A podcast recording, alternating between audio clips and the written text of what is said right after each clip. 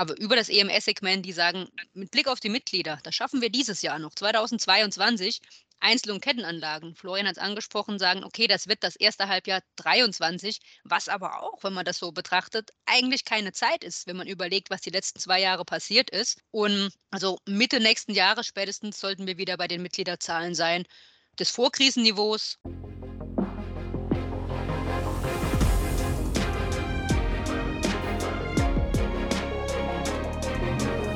Herzlich willkommen zu Hashtag Fitnessindustrie der Podcast über die deutsche Fitnessbranche. Von und mit Andreas Bechler.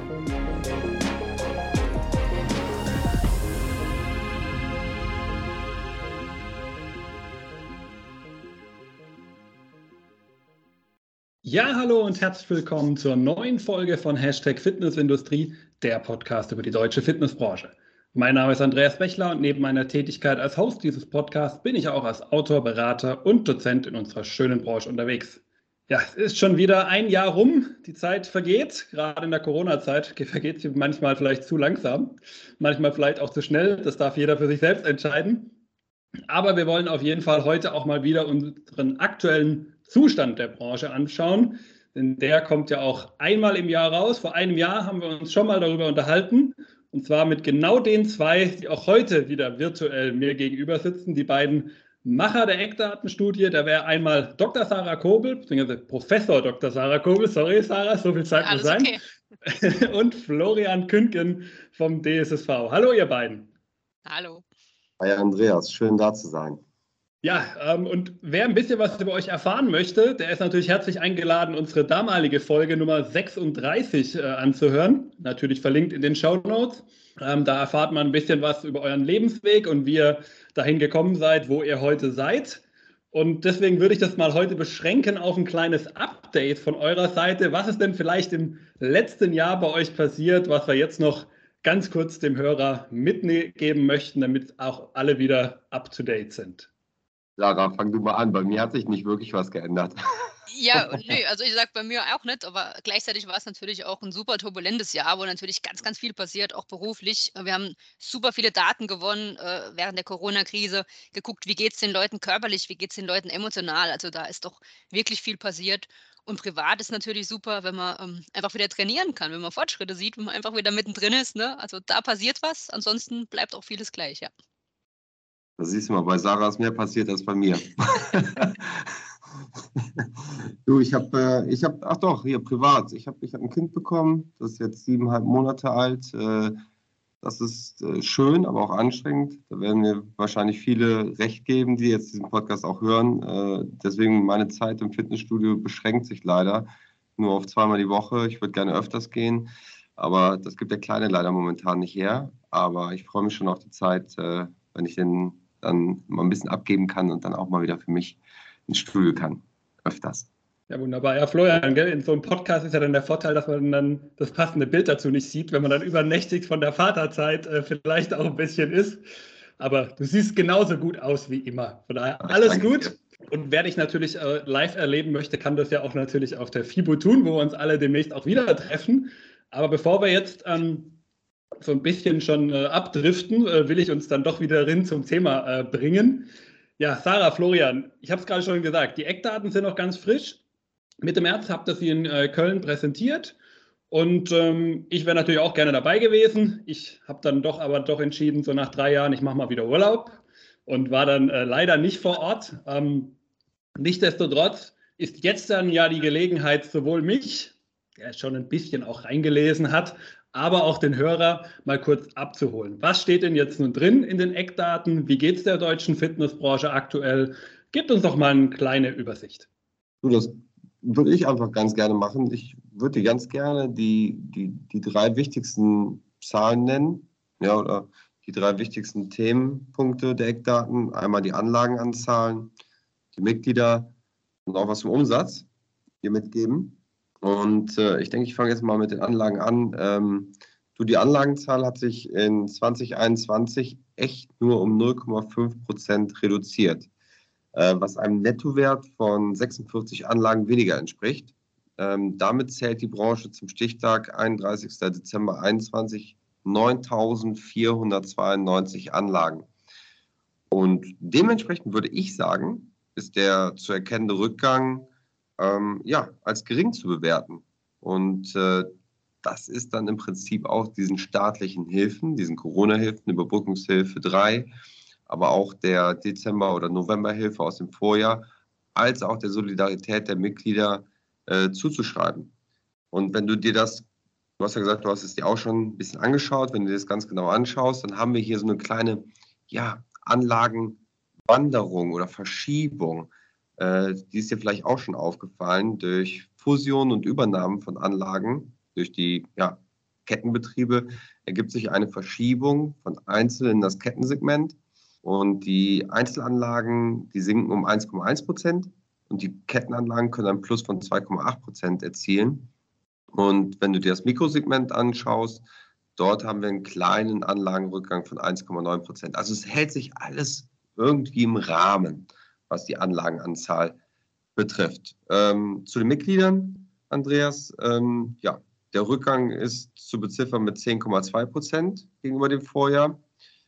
Und im Prinzip hat das eigentlich was damit zu tun, dass wir keine Neumitgliedschaften schreiben konnten, äh, weil wir ja behördlich geschlossen waren. Wenn man das letzte Jahr nochmal Revue passieren lässt, ähm, ich glaube, dieses, es hieß soll ein Lockdown Light sein, äh, der im November ausgerufen wurde ähm, führte dann aber dazu, dass wir dann im 21 schon fast sechs Monate geschlossen hatten in unserer Branche. Und die Monate Januar und Februar, das weißt du auch, dass die Monate, die eigentlich die stärksten sind, wenn es um die Mitgliedergewinnung geht. Und ja, das waren Schließungszeiträume und dementsprechend äh, konnten wir da keine neuen Mitgliedschaften generieren. Und so kommt es dann nochmal zu diesem Rückgang um die ungefähr 10,2 Prozent. Was sich auf jeden Fall gezeigt hat in der Zeit nach dem Lockdown, so im Sommer, zum Sommer hin, da haben wir wirklich super tolle äh, ja, Nachrichten erhalten, im Prinzip über unsere kleinen Blitzumfragen des DSSVs. Äh, viele, viele Check-ins, äh, viele Neumitgliedschaften geschlossen worden. Aber ja, wir konnten das im Prinzip nicht kompensieren, was wir dann in den ersten sechs Monaten nicht machen konnten. Und zum Umsatz, da kann ich dir auch was sagen. Ja, der Umsatz, der ist nochmal dramatisch gesunken. Ähm, liegt natürlich auch daran, dass wir diesen langen Schließungszeitraum hatten. Äh, hier müssen wir von einem Umsatzrückgang von 46,5 Prozent auf 2,23 Milliarden Euro äh, äh, äh, reden. Ähm, wenn du noch dir das anschaust, wir haben das ja in den Eckdaten immer schön über die vielen Jahre dargestellt. 2019 äh, hatten wir unseren Peak mit 5,51 Milliarden, jetzt sind wir bei 2,23 Milliarden Euro netto. Ja, das ist schon ein enormer Rückgang. Was aber sich gezeigt hat, definitiv ähm, die Corona-Hilfen haben tatsächlich hier in Deutschland äh, Schlimmeres verhindert. Ich weiß nicht, Sarah, willst du noch was sagen? Ich habe da eigentlich erstmal nichts hinzuzufügen. Ich finde, das fasst das ganz gut zusammen. Ähm, ja, das ist die Branche tatsächlich hat gelitten, aber man sieht auch, dass der Boom weitergeht und wie wichtig die Branche in Zukunft sein wird. Ich glaube, das ist das, was man in den Eckdaten dieses Jahr sehen kann. Und im letzten Jahr hat man ja wirklich Schlimmes befürchtet, ne? als man dieses erste Jahr gesehen hat, was da passiert ist, wie die Rückgänge gewesen sind. Und ähm, das spricht doch wirklich für die Fitnessbranche als Zukunftsbranche. Ganz positives Signal. Okay, ja, sehr interessant. Also ich muss auch offen zugeben, ich habe gerade in der Studioanzahl war ich überrascht von euren Ergebnissen. Ich hätte es schlimmer erwartet. Ich hatte offen und ich glaube, ich habe sogar ab und an mal auch kommuniziert, eigentlich die Erwartung gehabt, das, was wir im Jahr davor an Mitglieder verlieren haben, werden wir jetzt an Studios verlieren. Das ist Gott sei Dank nicht passiert. Das ist eine sehr, sehr positive Nachricht. Wir wollen mal hoffen, dass das nicht noch kommt und dass es nur eine Verschleppung ist. Aber es sieht, glaube ich, ganz gut aus. Aber vielleicht das auch schon mal so als kleine Zwischenfrage, seht ihr da aktuell, gerade jetzt vielleicht mal die, die Frage an dich, Florian, so aus der DSSV-Perspektive, die ja auch immer mal wieder so von den Studios da was hört, seht ihr da jetzt in den letzten Monaten vielleicht auch wieder eine Verschlechterung der Situation? Sind vielleicht auch jetzt mehr rausgefallen oder sieht es im Moment ganz gut aus, dass wir das Niveau jetzt auch halten können? Ähm, du, berechtigte Frage. Äh, Anfang des Jahres war es so, dass als noch 2G Plus galt, ja, in den meisten Bundesländern hast du schon gemerkt, hey, da kaum noch Check-ins, gar keine Neumitgliedschaften, viele Bestandsmitglieder, die Ruhezeiten vereinbart haben. Äh, das war schon eine ganz, ganz schwierige Phase äh, für die meisten Fitnessstudio-Betreiber. Ähm, das hat sich dann aber ganz, ganz schnell geändert äh, mit der Ankündigung von 3G. Und das ging ja dann auch rapide in allen Bundesländern, dass dann 3G kam. Und das hat gezeigt, dass es dann wirklich jetzt, wie Sarah es eben auch gesagt hat, wirklich bergauf geht. Also wir merken und spüren wirklich so einen Aufschwung. Äh, die Fitnessstudiobetreiber, die können neue Mitgliedschaften schließen. Ähm, und das passt auch wieder im gewohnten Maße.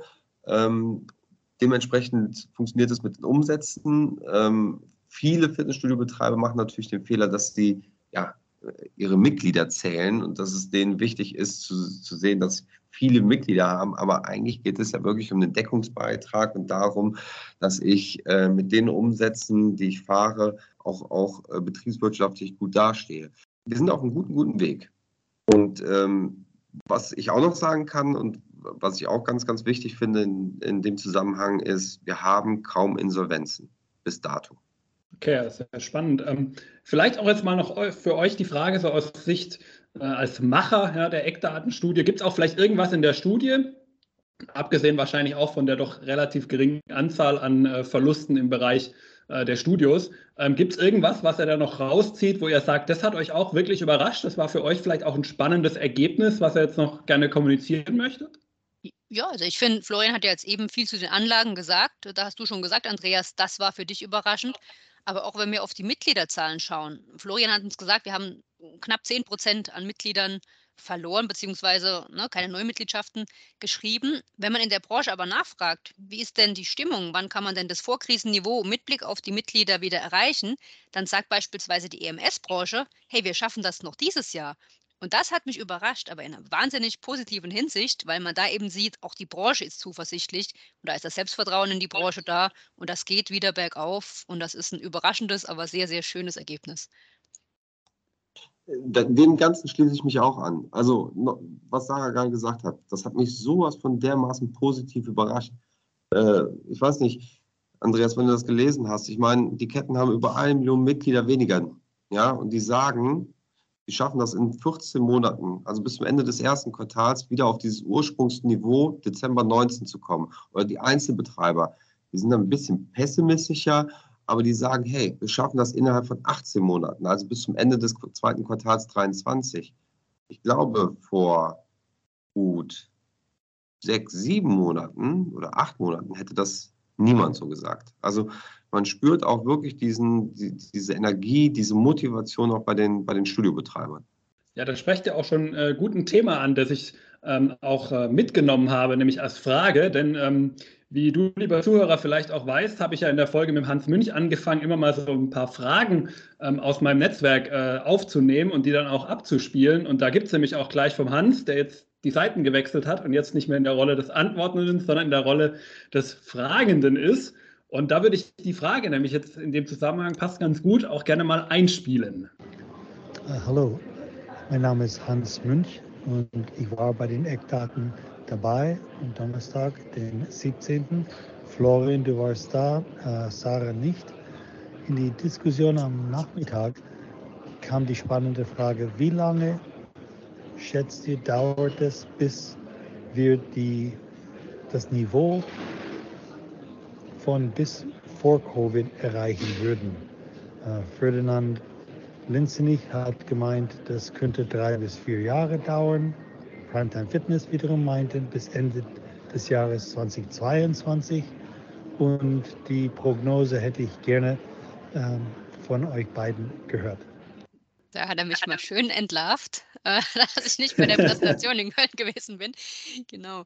Ähm, nee, Florian, wenn ich mal antworten darf ähm, und zusammenfassen, ja, was, was wir eben gerade gesagt haben, eben EMS-Segment, natürlich über alle, da gibt es immer Verschiebungen bei den einzelnen Anlagen, aber über das EMS-Segment, die sagen, mit Blick auf die Mitglieder, das schaffen wir dieses Jahr noch, 2022, Einzel- und Kettenanlagen, Florian hat es angesprochen, sagen, okay, das wird das erste Halbjahr 23, was aber auch, wenn man das so betrachtet, eigentlich keine Zeit ist, wenn man überlegt, was die letzten zwei Jahre passiert ist. Und also Mitte nächsten Jahres spätestens sollten wir wieder bei den Mitgliederzahlen sein. Des Vorkrisenniveaus und was dann natürlich auch positiv dazu beiträgt, sind die ähm, neuen flexiblen Verträge, also dass ich Verträge mit sehr kurzer Laufzeit schließen kann, also vielleicht auch unentschlossene Personen, die sagen, ich würde das gerne mal testen, aber ich will mich nicht gleich ein Jahr binden, vielleicht ist Fitnessstudio doch nichts für mich, wie auch immer, dass die sich trauen, auch mal den Fuß in ein Fitnessstudio zu setzen. Ich glaube, die Krise hat da ihres getan, dass diese Motivation bei vielen da ist. Und diese flexiblen Vertragslaufzeiten helfen der Branche eben, diese Mitglieder zu gewinnen. Und wenn die mal da sind, dann finden die es vielleicht gut, ja. Dann kann die Fitnessbranche ihre Arbeit machen und die Leute überzeugen. Und ich denke, deshalb ist die Prognose auch durchaus realistisch. Dem schließe ich mich einfach zu 100 Prozent an und äh, halt an meinen Mund jetzt. Äh, ich sehe das ganz genauso. Super. Hm. Ja gut, sehr schön zu hören, äh, dass die Branche sich natürlich auch so ein bisschen äh, erholen wird, auch wenn es natürlich bisschen Zeit in Anspruch nimmt, aber wir haben ja auch ein bisschen Zeit in der Corona-Krise verbracht. Von daher, äh, alles ist immer ein bisschen mit Zeit verbunden.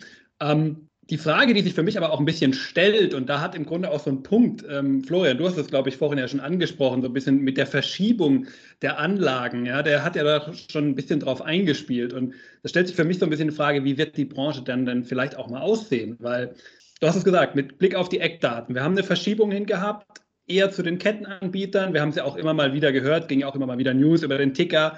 Der hat jetzt wieder die äh, Studios gekauft. Ähm, die eine oder andere Kette hat auch sehr aktiv durchaus bei Einzelstudiobetreibern, zumindest konnte ich das aus Gesprächen heraushören, durchaus aktiv auch Angebote eingebracht, dass man äh, vielleicht das eine oder andere Studio übernehmen möchte. Und ähm, das Ergebnis sehen wir jetzt in den Eckdaten. Einzelstudios haben ein bisschen verloren, nicht viel, aber ein bisschen. Kettenstudios haben in eine ähnliche Richtung zugenommen. Ja? Das ist ja dann diese, genau diese Verschiebung, die wir dann haben. Und ähm, wenn man aber wiederum vor Corona schaut, muss man ja auch schon wieder sagen, auch vor Corona, Einzelstudios waren schon damals nicht die Wachstumstreiber mehr. Ja, sie sind ein hohes Niveau, das haben sie schon vor längerer Zeit erreicht. So knapp um die 4800 Studios war das ja immer so ein bisschen eingependelt. Und das haben sie sich so ein bisschen gehalten. Und jetzt sind sie zum ersten Mal zurückgegangen. Und da ist dann auch so ein bisschen die Frage jetzt von meiner Seite, ja, vielleicht auch ein bisschen ketzerisch formuliert, aber das ist ja das Schöne als Fragen durch, ich kann ja alles machen. Ähm, ist jetzt die Zeit der klassischen Fitnessstudios als Inhaber geführte Einzelstudios vielleicht auch vorbei und folgt jetzt schon eher die Ära der Kettenanbieter oder haben die Einzelstudios trotzdem immer noch ihren Platz in der deutschen Fitnessbranche? Da habe ich viel geredet, jetzt seid ihr dran. Gut, dann fange ich erstmal an. Dann kann sich ja Sarah vielleicht mir noch anschließen oder noch was hinzufügen. Äh, nein, die Zeit ist nicht zu Ende für die einzelgeführten, äh, inhabergeführten Einzelstudios, sorry. Ähm, nein, gar nicht, sondern die fängt jetzt erst richtig an. Andreas, ganz ehrlich, wie soll, ich, wie soll ich mich am besten auch politisch korrekt ausdrücken? Aber äh, die Sensibilisierung für das Thema Gesundheit, das habe ich auch vor einem Jahr schon gesagt, das hat so extrem zugenommen in der breiten Bevölkerung. Und viele, das hat Sarah eben auch gesagt, ne? sie hat das ja angesprochen mit den Vertragslaufzeiten, mit den kürzeren und den flexibleren. Viele waren auch noch nicht in Fitnessanlagen, die haben sich bis dato noch nicht getraut, aber die wissen, die müssen jetzt was machen. Und wo können sie es besser machen als in einem inhabergeführten Einzelstudio mit hochqualifizierten Mitarbeitern, die die Menschen fördern und fordern. Ja? Das kriege ich leider nicht überall sonst so hin, wenn ich mich so ausdrücken darf. Und deswegen werden diese Einzelanlagen äh, hier auch nicht in irgendeiner Weise verschwinden. Die sind vielleicht auch kein Wachstumstreiber mehr. Das ist natürlich jetzt auch der Sache geschuldet mit Corona, das muss man ganz ehrlich sagen. Ähm, die ähm, Kettenbetreiber, die gehören ja meistens größeren Private Equity Firmen und so weiter an und äh, haben natürlich viel, viel mehr Mittel zur Verfügung, ja, Geldmittel. Ähm, aber das, das, das heißt nicht, dass, dass das dann vielleicht dazu führt, dass, dass die Einzelstudios äh, wegfallen, sondern nein, im Gegenteil. Die werden sich jetzt auch zurückkämpfen und der eine oder andere wird auch gerne noch ein Einzelstudio aufmachen. Glaub mir, wir haben noch genügend Neuanmeldungen an DSSV-Mitgliedern, die es vorher nicht auf dem Markt gab. Nicht, dass die jetzt irgendwie noch ein zweites Studio übernommen haben oder ein neues irgendwo anders eröffnet haben. Nein, es gibt noch genügend inhabergeführte äh, Studios, die, die jetzt neu auf den Markt kommen. Ja, dem kann ich mich nur anschließen. Also gerade dieser Gesundheitsaspekt, das ist der Schlüssel zum Erfolg, ähm, wenn man das so sagen kann. ähm, wir an der Hochschule machen ja auch Studien eben aus Konsumentenperspektive und man sieht, dass dieses Thema Gesundheit, das ist für jedem so wichtig, wenn man fragt, welche Werte sind Ihnen wichtig, naja, Familie, Freundschaft, Gesundheit, ähm, da fehlt aber das Handeln immer so ein bisschen. Und durch diese Krise, das machen ja Krisen psychologisch mit einem Menschen, verschiebt sich der Fokus nochmal ganz stark. Und das ist passiert. Die Leute wissen, okay, jetzt ist es an der Zeit, ich muss was tun. Ich habe zugenommen, ich habe mehr Körperfett, meine Muskulatur ist weg, ich habe Rückenschmerzen, ich fühle mich schlecht, Ganz egal was, aber dieser Gesundheitsgedanke ist mehr und mehr in den Köpfen der Menschen. Und wenn wir in die Eckdaten schauen und schauen, wie sind die Anlagen positioniert, dann sehen wir, dass es ganz klar die Einzelanlagen sind, die hauptsächlich im Bereich Gesundheit positioniert sind. Also die genau diese, ich will es nicht Marktlücke nennen, aber diesen, diesen Nerv der Zeit treffen und sagen, wir sind Gesundheitsdienstleister, wir bieten euch genau das und wir sehen in unseren Studien auch, dass die Qualität der Betreuung ein ganz erhebliches Kriterium ist für Menschen, um sich für ein Training in einer Fitness- und Gesundheitsanlage zu entscheiden. Und das haben Einzelanlagen und deshalb ähm, werden die sicherlich nicht vom Markt verschwinden, im Gegenteil. Genau, und ich denke, du hast ja das Thema Gesundheit auch gerade angesprochen. Auch da kann man ja in eure Eckdaten schauen und es sieht ja auch direkt für, gerade für die Einzelstudios ist das ja das wesentliche Thema, ja, die wesentliche Positionierung, die sie ja auch selber angeben. Knapp über 50 Prozent, äh, wenn ich es jetzt aus dem Kopf gerade richtig entnehme, äh, liegen die Einzelstudiobetreiber da ja und das sieht man ja auch. Und das sind auch ähm, alle anderen Angebote deutlich davon entfernt. Ja, die gehen ja dann schon eher in Training, in Lifestyle rein und äh, da stehen die Einzelstudiobetreiber doch, glaube ich, ganz oben in der Kette und können das wahrscheinlich auch besser verkaufen, sage ich auch mal. Ja, auch wahrscheinlich auch besser darlegen, warum gerade sie eben hier so dieses große Interesse an der Einzelperson hat, als es eben vielleicht halt auch ein großes, du hast es gesagt, ja, teilweise Private Equity Unternehmen äh, ja so ein bisschen dann machen würde, die natürlich, sagen wir mal, unbedingt die Nähe zum Kunden und das Interesse an der Gesundheit des Individuums vielleicht nicht ganz so gut verkaufen können, äh, wie wenn ein Einzelbetreiber, der noch mit seinem eigenen Namen quasi für seine Leistung steht, das Ganze machen könnte. Ähm, wo wir aber auch gerade schon von den Kettenbetreibern äh, so ein bisschen gesprochen haben. Es gibt ja aktuell auch ein paar, hat man auch in der Fitness Management lesen können, die da so ein bisschen ihre Wege ändern. Insbesondere McFit ist da in den letzten Tagen vor unserer Aufnahme äh, ganz hoch in den Schlagzeilen gewesen. Nicht nur in der Fitnessbranche, sondern deutlich über die Fitnessbranche hinaus. Das hat, glaube ich, in alle größeren Leitmedien äh, sogar geschafft. Nämlich, äh, sie haben ihre Preise erhöht und zwar nicht um paar Euro, beziehungsweise ein paar Euro sind es genau genommen, aber prozentual betrachtet ist es relativ viel 5 Euro oder anders gesagt 25 Prozent. Und ähm, da ist mir ein Satz in den Kopf gekommen, den hat ähm, ja, der letzte Fragende im Grunde auch nämlich genannt im Podcast, der Hans Münch. Und er hat auch mal gesagt, es braucht Mut aus der Branche heraus, mehr zu verlangen. Und McFit jetzt hat jetzt diesen Mut gefasst, könnte man so sagen, und sind diesen Weg gegangen. Und ähm, Würdet ihr sagen, dass hier auch weitere Anbieter in Zukunft folgen werden und Fitness vielleicht auch insgesamt preislich betrachtet ein höheres Niveau erreichen wird, als es vielleicht jetzt über die letzten Jahre der Fall war, wo wir ja auf einem Preisniveau, ja, je nachdem, was man für eine Anlagenart hat. Ich glaube, die Einzelstudios, die irgendwo so um die 50 Euro lagen, äh, die Kettenbetreiber, die, glaube ich, bei 30 äh, ungefähr lagen. Ähm, werden wir da allgemein ein Anheben des Preisniveaus in nächster Zeit erkennen? Ja, ich würde mal sagen, ähm, Hans hat das super und auch sehr, sehr treffend formuliert. Das ist ähm, sicherlich mutig und das wird sicherlich viele auch verwundert haben. Aber es ist ja auch irgendwo nachvollziehbar. Wenn man schaut, wir haben über die Umsatzzahlen gesprochen, die Branche muss sich erholen. Man muss diesen Umsatz wieder generieren. Natürlich kann man das über Neumitgliedschaften machen, aber man muss da auch einfach ökonomisch denken und kann das dann wirklich nachvollziehen. Also da muss man sich gar nichts schönreden, wie auch immer. Man muss diesen Umsatz eben wieder aufholen, den man verloren hat. Ich glaube aber nicht, dass es insgesamt zu Preisexplosionen kommt. Gleichzeitig finde ich, das ist meine persönliche Sicht, aber auch gut, wenn das Preisniveau angehoben wird, weil Leute ganz oft, wenn sie keine Kriterien haben, das weiß man aus der Psychologie, ähm, keine Kriterien, um was zu beurteilen, die Qualität daraus ziehen, was man dafür bezahlt. Das ist bei Wein ganz oft so. Wenn man in den Supermarkt geht, sollte einen Wein kaufen, ist aber kein Weintrinker. Man hat keine Ahnung davon, dann nimmt man den Wein, der vielleicht teuer ist und der vielleicht ein schönes Etikett hat. Also man schreibt dem eine gewisse Wertigkeit zu und von daher ist diese Entwicklung aus meiner Sicht eigentlich gar nicht schlecht, weil das eine Dienstleistung ist, die man auch honorieren muss. Also von daher, es ist mutig, wie Hans sagt, absolut, aber es ist auch richtig aus meiner Sicht. Also dem Ganzen schließe ich mich jetzt auch mal an. Äh, ganz kurz zu deiner äh, Geschichte mit dem Wein. Man nimmt dann immer den A-Wein, ja. Das, da trifft man dann immer die richtige Wahl. Ja, es ist vernünftig. Die, die, der Mitgliedsbeitrag, wie du es gerade gesagt hast, Andreas, der liegt bei 42 Euro netto äh, bei den Einzelanlagen. Das ist eigentlich meines Erachtens viel zu wenig. Wir, wir bezahlen hier für unsere Gesundheit, ja. Und da muss man eigentlich bereit sein, auch viel mehr zu bezahlen. Äh, da könnte der Beitrag wegen mir auch bei 60, 70, 80, 90 Euro liegen. Nicht, weil ich es mir vielleicht leisten kann, ja, sondern weil ich es für richtig erachte. Ja, ich, ganz einfaches Beispiel noch. Ich meine, das ist jetzt nichts gegen die Handwerker, aber jeder Handwerker äh, bei uns, äh, ich meine, ich komme aus diesem Flutgebiet Bad Neuenahr, deswegen auch gerade das äh, mit dem Arbein. Ähm, die nehmen 300, 400 Euro für, für irgendein Zeugs, was sie da machen. Das kann ich auch nicht bewerten, aber ich bezahle es ja trotzdem. Ich habe keine Ahnung davon, ob es gut oder schlecht gemacht hat. Das wird sich dann in der Zeit zeigen. Nach fünf Jahren sehe ich, ob dann äh, der Wasserhahn wieder tropft oder nicht. Aber hier tue ich ja was aktiv für meine Gesundheit.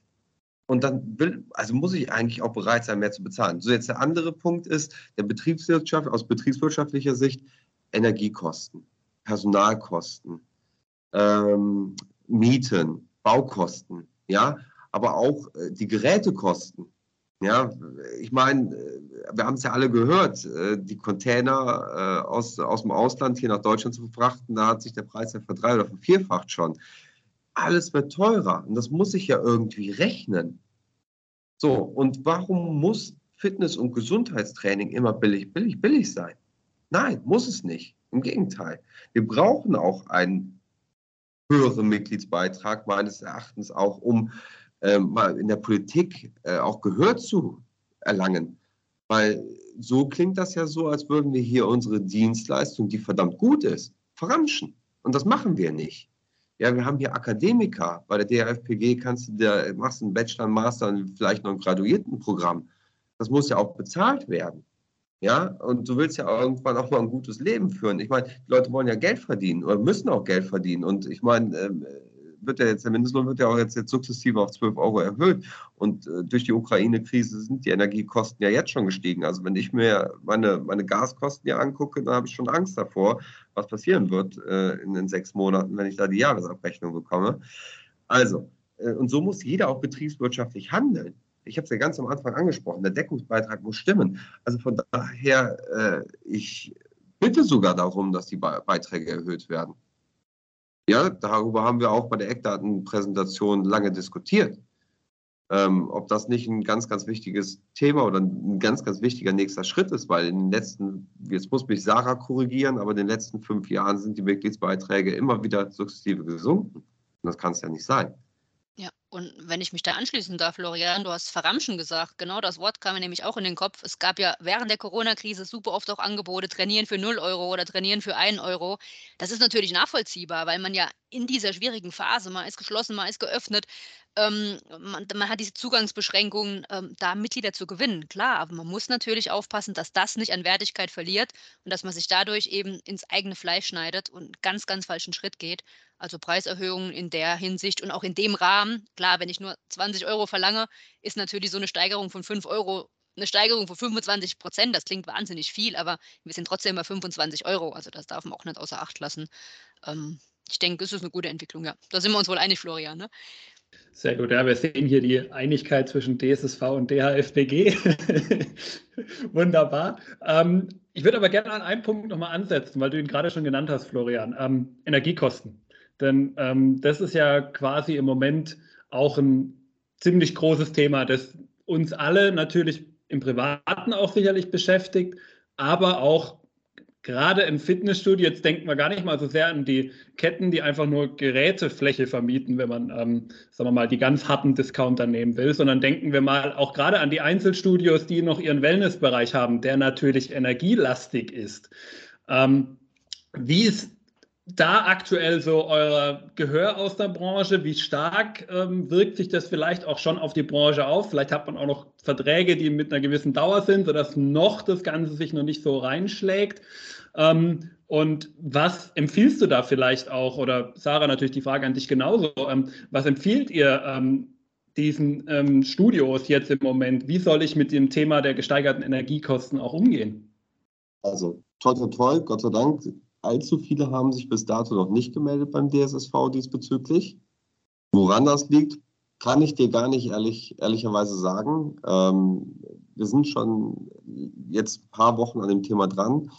Ähm, ganz ehrlich, ich habe auch kein Patentrezept wie du es gerade eben gesagt hast, jeder hat da seinen eigenen Vertrag mit seinem eigenen Energielieferanten äh, geschlossen. Die einen schwören auf Photovoltaikanlagen, Blockhauskraftwerke und so weiter und so fort. Ich kann es dir gar nicht sagen. Ähm, ich will auch keinen Tipp rausgeben, ob man jetzt äh, äh die Sauna dann nur noch äh, zwischen 19 und 21 Uhr öffnen soll, ja, zu Stoßzeiten. Damit vergraut man natürlich dann all die, die dann gerne sonst morgens gegangen sind. Es ist eine verdammt schwierige Situation. Vielleicht hat sich der ein oder andere auch noch gar nicht so wirklich die Gedanken drüber gemacht. Vielleicht hat das verdrängt. Bei dem ganzen Ärger der letzten zwei Jahre will man jetzt mit dem Thema nicht auch noch äh, äh, bombardiert werden. Ähm, ich, also wie gesagt, wir sind auch dran an der ganzen Sache. Ähm, wir haben auch Fördermitglieder aus dem Bereich und äh, sind da in ganz, ganz engen Gesprächen schon, äh, die wir jetzt noch auf der FIBO vertiefen werden. Und äh, dann werden wir auch für unsere Mitglieder des DSSV dort was parat haben, dass die dann gerüstet sein werden. Okay, gut. Das heißt, ähm, es schadet auf jeden Fall nicht, ab und zu mal ähm, auf den Kanälen des DSSV vorbeizuschauen. Da könnte dann noch so in absehbarer Zeit, wenn man gehört, FIBO erstmal noch die Gespräche und dann werden wir so irgendwann nach der FIBO da sicherlich auch nochmal äh, was von eurer Seite hören. Wenn ich an das Thema Preise denke, weil wir ja schon immer noch in diesem Thema eigentlich im Grunde drin sind, ähm, dann gibt es natürlich auch einen Bestandteil des Preises, der auch immer ein großes Diskussionsthema ist. Ja, das Thema der Mehrwertsteuer. Und genau dazu habe ich jetzt auch wieder eine Frage, und zwar diesmal vom Max Fischer. Hallo in die Runde, Max Fischer von der Bodylife hier. Servus. Äh, mich würde interessieren, es ist ja hinlänglich bekannt und diskutiert, dass unsere Branche immens unter der Corona-Pandemie gelitten hat und immer noch leidet. Ähm, für wie realistisch halten Sie es, dass wir eine dauerhafte Senkung der Mehrwertsteuer für unsere Branche erreichen können? Wie ist da der Austausch mit der Politik bzw. deren Reaktion? Ähm, das würde mich interessieren. Herzlichen Dank und äh, viel Spaß. Irgendwann bringe ich Max noch bei, dass in meinem Podcast geduzt wird. Aber das ist eine andere Sache. Ja, ihr habt es gehört. Thema Mehrwertsteuer, ein ganz wichtiges Thema und natürlich insbesondere der ermäßigte Mehrwertsteuersatz, den ja viele anstreben. Genau. Ja, das ist, glaube ich, wieder mein Thema äh, zuallererst. Ähm, ja, du, Andreas, äh, den, den ermäßigten Steuersatz, den fordern wir schon seit, weiß ich nicht, über 15, fast 20 Jahre äh, unter Wolfgang Schäuble äh, musste aber die schwarze Null stehen. Also eine Absenkung der Umsatzsteuer stand demnach äh, im Bundesministerium für Finanzen nie zur Debatte zu seinen Zeiten. Äh, zu Olaf Scholz Zeiten, als er noch äh, Bundesfinanzminister war, äh, sind wir das Thema dann natürlich auch nochmal neu angegangen. Jedoch wurde die Refinanzierbarkeit der entgangenen Steuereinnahmen angeprangert. Musst dir das so vorstellen, wenn jetzt der Umsatzsteuersatz von 19 auf 7 Prozent abgesenkt wird, dann muss das in irgendeiner Weise für Vaterstaat auch refinanzierbar sein. Das heißt, äh, jeder von euch kennt ja diese äh, Steuerspirale und ja, die Umsatzsteuer ist die wichtigste Einnahme in Deutschland. Und ähm, diese Refinanzierbarkeit, die war einfach in dem Augenblick ja nicht möglich. Äh, so waren zumindest die Aussagen vom Bundesfinanzministerium. Und demnach sind die dem Thema auch nicht weiter nachgegangen. Äh, wir als Gesundheitsdienstleister auf dem zweiten Gesundheitsmarkt dienen aber mit unserer, haben wir eben gesagt, qualifizierten Dienstleistung der gesamten Bevölkerung. Und dementsprechend ist das Thema auch immer akut. Ja? Und ich denke, wir müssen dieses Thema ermäßigter Mehrwertsteuersatz äh, immer wieder für unsere Branche ansprechen, auf allen Kanälen und auch immer im richtigen Augenblick. Und warum im richtigen Augenblick und warum ich das jetzt sage, äh, da komme ich jetzt dazu. Denn vor ein paar Tagen ist der neue Bundesminister für Finanzen, Christian Lindner, äh, nach vorne geprägt und hat gesagt, ja, äh, wir haben ja hier diesen befristeten, ähm, die befristete Absenkung der Umsatzsteuer in der Gastronomie und Hotellerie. Und er möchte gerne, dass das jetzt entfristet wird und auf Dauer so sein soll. Und dementsprechend sind wir dann auch wieder aufs Boot mit aufgestiegen und haben das natürlich dann auch jetzt wieder gefordert und auch versucht, über alle möglichen Kanäle breit zu streuen, dass sich jeder dieser Forderungen anschließt und dass das auch wirklich dort im Bundesministerium für Finanzen äh, an der richtigen Stelle ankommt. Die Frage war ja auch, ob ich das als realistisch ansehe, dass äh, in den kommenden Jahren die Umsatzsteuer gesenkt wird. Ja, denke ich schon.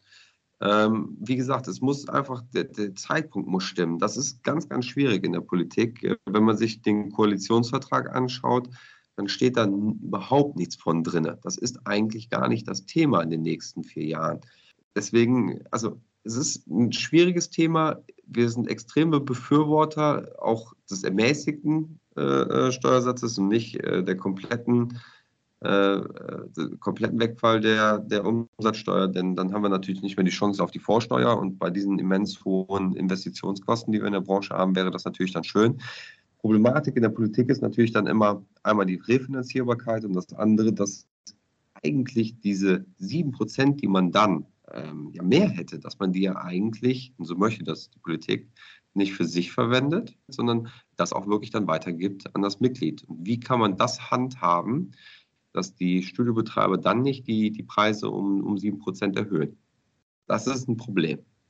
Sehr spannender Gedanke. Ja. Ich muss allerdings, glaube ich, auch sagen, ich kann mich an kein Restaurant erinnern, das seine Preise gesenkt hätte. Ich mir, bin mir relativ sicher, da denselben Bruttopreis am Ende gesehen zu haben. Ähm, aber Flo, vielleicht hast du da eine andere Erfahrung gemacht. Ja, pass auf, pass auf. Ich war zufälligerweise vor ein paar Tagen im Ruhrpott in der Bäckerei und äh, da unterscheidet man äh, 19 und 7 Prozent, äh, wenn du, wenn, du, wenn du was kaufst und das außer Haus verzehrst oder im Haus.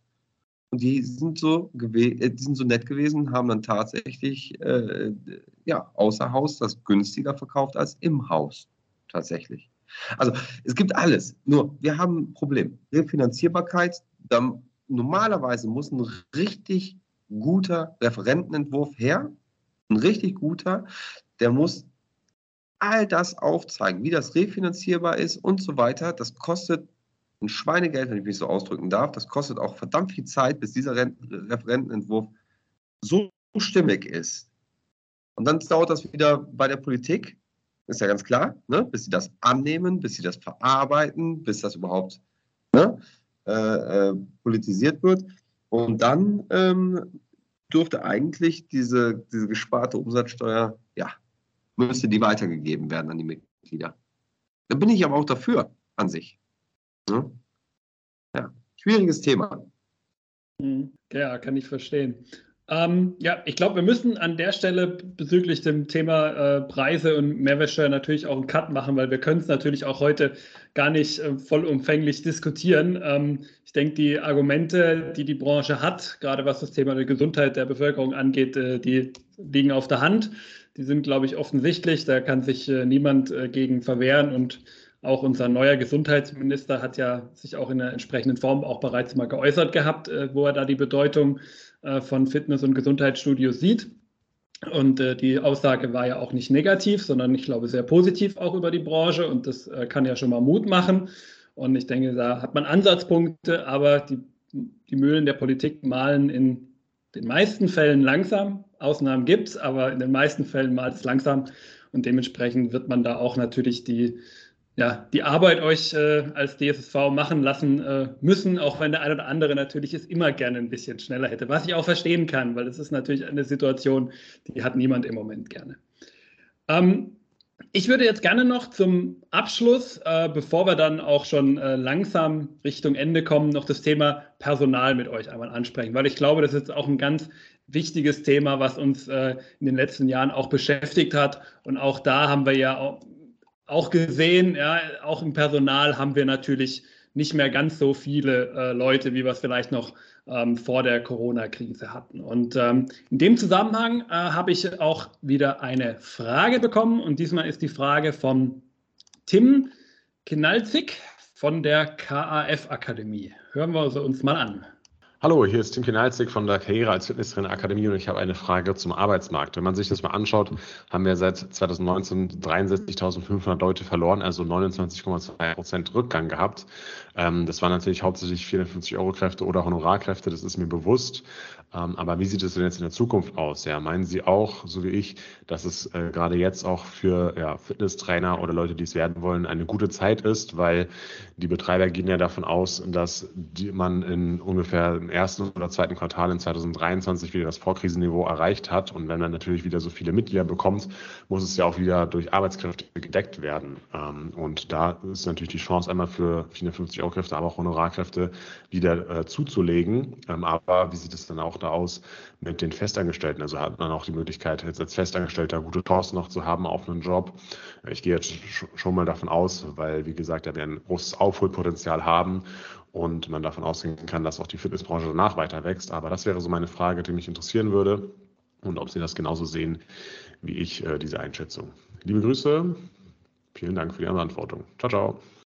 Ja, was denkt ihr dazu? Wie seht ihr die Personalsituation bei uns in der Branche?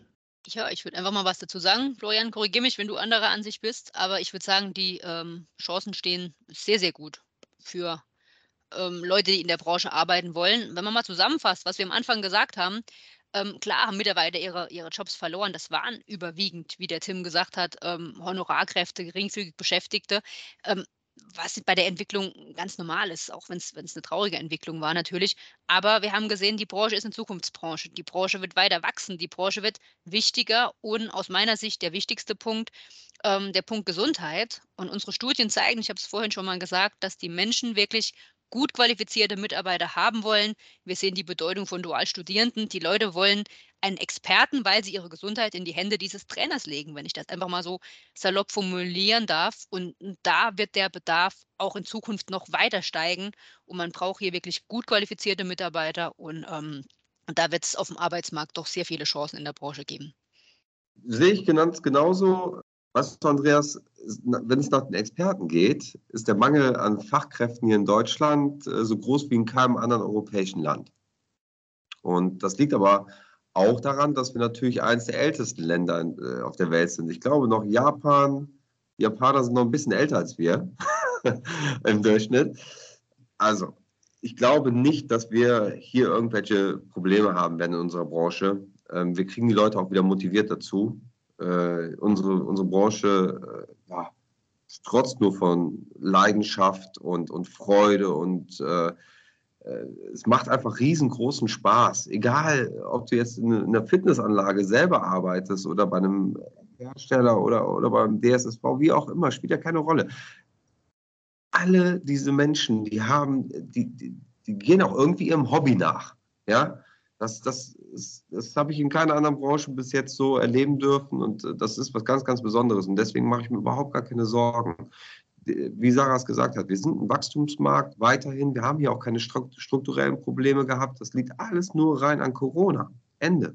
Ja, wenn kein Corona da gewesen wäre, und das weißt du, Andreas, ich habe das mal an der FMI geschrieben, ich bin ein großer Verfechter und ein befür, äh, nicht befürwortet, aber ein großer Verfechter und ich glaube auch ganz, ganz fest daran, dass wir das hinbekommen, dass wir irgendwann mal äh, so viele Mitglieder haben werden, dass wir das Lachen nicht mehr sein lassen können. Das wird so sein. Und da glaube ich jetzt noch fester dran denn je. Genau, also da bin ich, äh, glaube ich, ganz bei dir. Wir, haben uns damals, glaube ich, nicht auf den Zeitraum einigen können, ab wann wir die Mitgliederzahlen haben, wenn ich mich nur richtig erinnere. Aber wir waren auf jeden Fall äh, in derselben Tendenz, ähm, als wir, ich glaube, letzten Sommer unser Dreiergespräch mit dem Janosch noch hatten, äh, wenn ich es noch richtig aus dem Kopf gerade rausgrabe. Und den Artikel von dir, den gibt es ja auch immer noch online, wo du dich ja da positioniert hast und nicht nur du selber, sondern ja auch aus der Perspektive des DSSV damals ja positioniert hast ähm, welche Zahlen ihr dafür realistisch haltet und ähm, auch gesagt habt, obwohl diese Zahlen von vor Corona kommen, haltet ihr sie auch für nach Corona weiterhin realistisch und das sagt ja auch, denke ich, einiges aus. Sarah, ich würde vielleicht dir gerne noch eine kleine Nachfrage äh, stellen, weil ich glaube, so der, es ist ein guter Indikator für so einen Arbeitsmarkt, wenn man so ein bisschen schaut, wie, wie hoch die Bereitschaft der Anlagen ist, eben auch auszubilden und damit ja auch insbesondere die dualen Studenten, die ihr ja auch an der DRFBG mitbetreut, die ja parallel dann auch im Ausbildungsbetrieb sind. Und da mal so die Frage an dich, wie ist so die Erfahrung vielleicht auch aus den letzten Monaten? Ist weiterhin diese, ich würde mal behaupten, hohe Ausbildungsbereitschaft, die wir vor Corona eigentlich immer hatten, ist die weiterhin auch so gegeben? Werden weiterhin extrem auch äh, duale Studenten gesucht, damit die zukünftigen Akademiker unserer Branche ausgebildet werden können? Ja, also auf jeden Fall. Ähm, gesucht wird in ganz vielen Anlagen, ne, die eben sagen, wir brauchen Dualstudierende. Die wissen auch um die Qualität, die möchten auch gezielt Dualstudierende haben. Ähm, teilweise finden sie die aber nicht. Und das liegt auch daran, dass ganz viele Eltern, was wir auch in anderen Branchen sagen, ihren, ihren Kindern, die dann so weit sind, studieren zu gehen, sagen, Kind, mach was Sicheres, ja, geh auf die Bank, geh aufs Amt, wie auch immer. Ähm, das ist wirklich eine Entwicklung, die wir auch sehen, ähm, wo man einfach noch an dieser alten Denkweise festhält, oh, wir haben in der Krise gesehen, das ist eine unsichere Branche, mach was mit Zukunft. Aber man verkennt, dass unsere Branche Zukunft hat und ähm, natürlich muss die Branche Aufklärungsarbeit leisten. Ja, man muss das glaubwürdig kommunizieren. Florian hat das Wort Leidenschaft benutzt. Ja, man muss die Leidenschaft in den Menschen wecken, diesen Beruf auszuüben. Und dann kann man da ganz groß werden in der Branche. Das Potenzial ist da auch für Dualstudierende oder auch gerade für Dualstudierende, weil die eben diese Kombination mitbringen. Aber die Branche muss hier doch einiges tun und muss das auch eben gegenüber diesen kritischen Stimmen verteidigen und transparent machen, würde ich sagen. Ja, tatsächlich. Da sprichst du auch einen äh, interessanten Punkt an mit äh, den Eltern, denn da darf ich, glaube ich, eine kleine äh, Story erzählen äh, vom Fabian äh, von der Bestfit Group, der mir da auch erzählt hat, dass da teilweise Eltern für ihre Kinder anrufen, um den Job abzusagen als dualer Student. Also manchmal ganz interessant, äh, was da scheinbar in, bei den Kindern ja schon in einem anderen Niveau ist, weil die haben sich ja dafür entschieden, die haben sich beworben und bei den Eltern irgendwie doch noch nicht so ganz angekommen ist. Also ich glaube, da müssen wir durchaus noch ein bisschen an der Außendarstellung arbeiten. Und da würde auch meine nächste Frage nämlich so ein bisschen hinzielen, denn Tim hat es ja gesagt, wir haben zwar jetzt nicht bei den Festangestellten, sondern eher so die Freiberufler und Minijobler, ähm, aber wir haben ja durchaus einige Leute verloren. Viele haben die Branche verlassen, hoffentlich nur temporär, das wird die Zukunft zeigen. Ähm, aber wie schaffen wir es denn jetzt auch gerade in der Zeit diese Leute wieder zurückzugewinnen, neue hinzuzugewinnen. Du hast ja gesagt, Sarah, ist auch teilweise ein Problem. Und auch dauerhaft dann wirklich an unsere Branche zu binden, dass sie nicht irgendwann nach fünf Jahren oder so sagen, war schön, hat mich weitergebracht, aber jetzt gehe ich gern woanders hin. Ja, also wir müssen kommunizieren tatsächlich. Und ähm, ich würde gerne nochmal das Wort Leidenschaft aufgreifen, was Florian gesagt hat. Und auch zu deiner Geschichte. Diese jungen Menschen haben diese Leidenschaft, die sagen, das ist das, was mir Spaß macht. Ich will das machen. Die Eltern sagen, du kannst das gar nicht richtig einschätzen. Das ist natürlich ne, alles sehr pauschalisiert, aber das, das tritt so auf. Man muss sehen, wo muss ich kommunizieren, mit wem muss ich kommunizieren, das muss in der Schule anfangen. Man muss zeigen, was gibt es in der Branche. Äh, die Fitnessbranche ist ja nicht nur, ich stehe als Trainer in einem Fitnessstudio, verdiene ganz wenig Geld, komme nicht über die Runden und kann nichts machen und, und gucke Leuten beim Trainieren zu. Aber das ist die Vorstellung in den Köpfen vieler Menschen immer noch, Fitness ist was für Pumper, Fitness ist was für Kardiohäschen, da willst du so nicht arbeiten, mach was mit Zukunft. Aber dass wir die Zukunft sind und dass es bei uns, ich sage es nur nochmal, um die Gesundheit der Menschen geht. Und wo liegt denn mehr Zukunft als in der eigenen Gesundheit?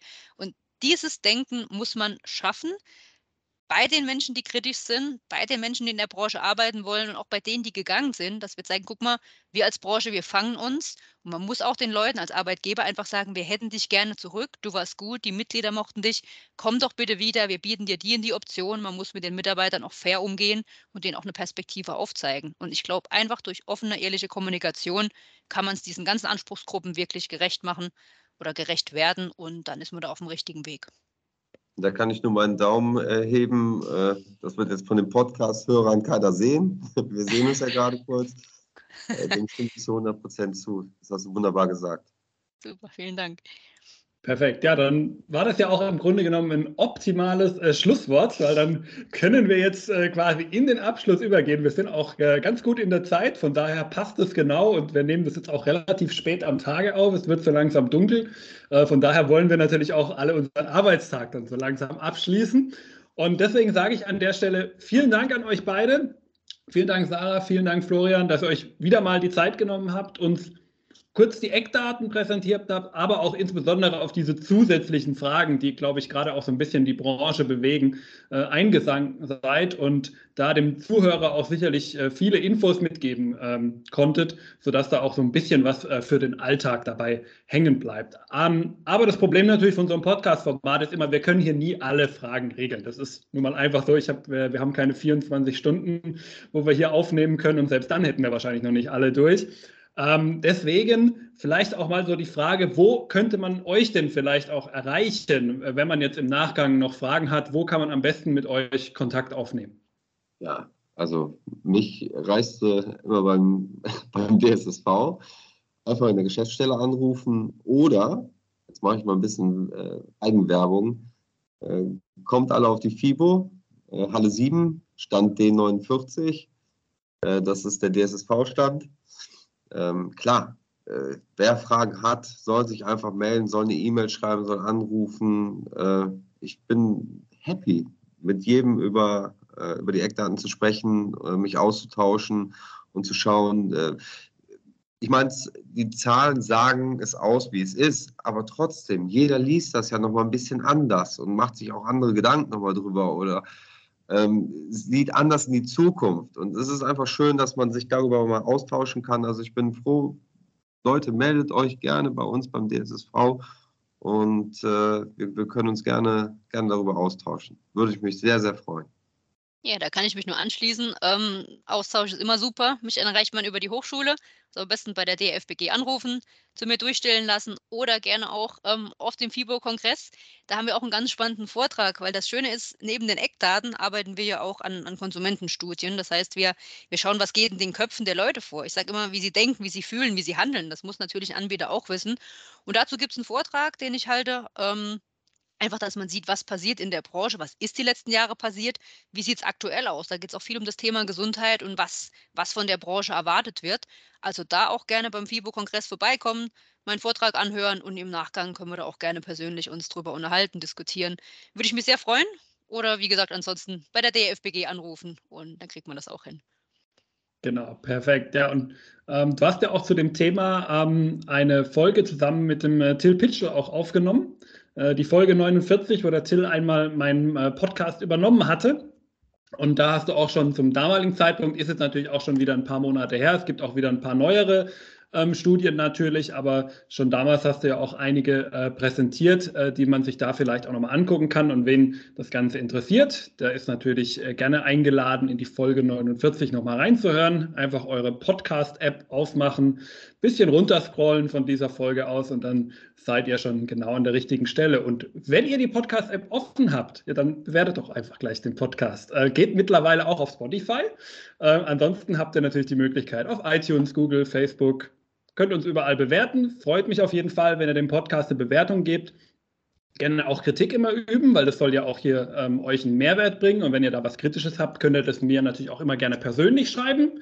Dafür einfach kurz eine E-Mail, andreas at hashtag-fitnessindustrie.de.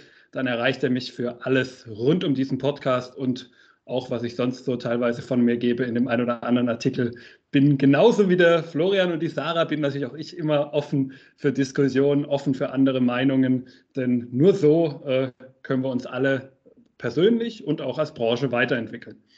Und jetzt habe ich auch genug geredet, auch für diesen Podcast, äh, denn die letzten Worte, wie immer im Podcast, will ich auch nochmal meinen Gästen überlassen. Sarah, Florian, was möchtet ihr gerne den Hörern zum Abschluss noch mitgeben? Ich beginne mal. Äh, ich würde sagen, wie ich es beim letzten Mal, glaube ich, auch schon gemacht habe, ich hoffe, ich erinnere mich jetzt richtig, äh, würde ich jetzt sagen, äh, bleibt alle dran, gebt nicht auf, seid mutig weiterhin. Ja? Diese Branche ist wirklich so wunderbar, macht so einen Riesenspaß. Ähm, ihr macht das alle, äh, so wie ich das beurteilen kann, prima. Und ähm, ich freue mich auf die Zukunft, weil das wird eine super Zukunft sein. Ähm, und wir, wir werden auch wieder richtig goldene Zeiten erleben. Und äh, das in naher Zukunft auch schon. Da bin ich fester Überzeugung. Also bleib fit, bleib gesund. Alles, alles Gute. Und äh, ja, ich freue mich. Bis dann. Ja, ich kann mich da immer nur anschließen. Besser könnte ich es nicht formulieren. Ähm, bleibt alle dran, ob das jetzt die Mitglieder sind, ob das die Betreiber sind. Dranbleiben, fit, fit halten, die Leute fit machen und einfach Spaß dabei haben. Von beiden Seiten. Das ist ganz, ganz wichtig. Und dann ist man auf dem richtigen Weg.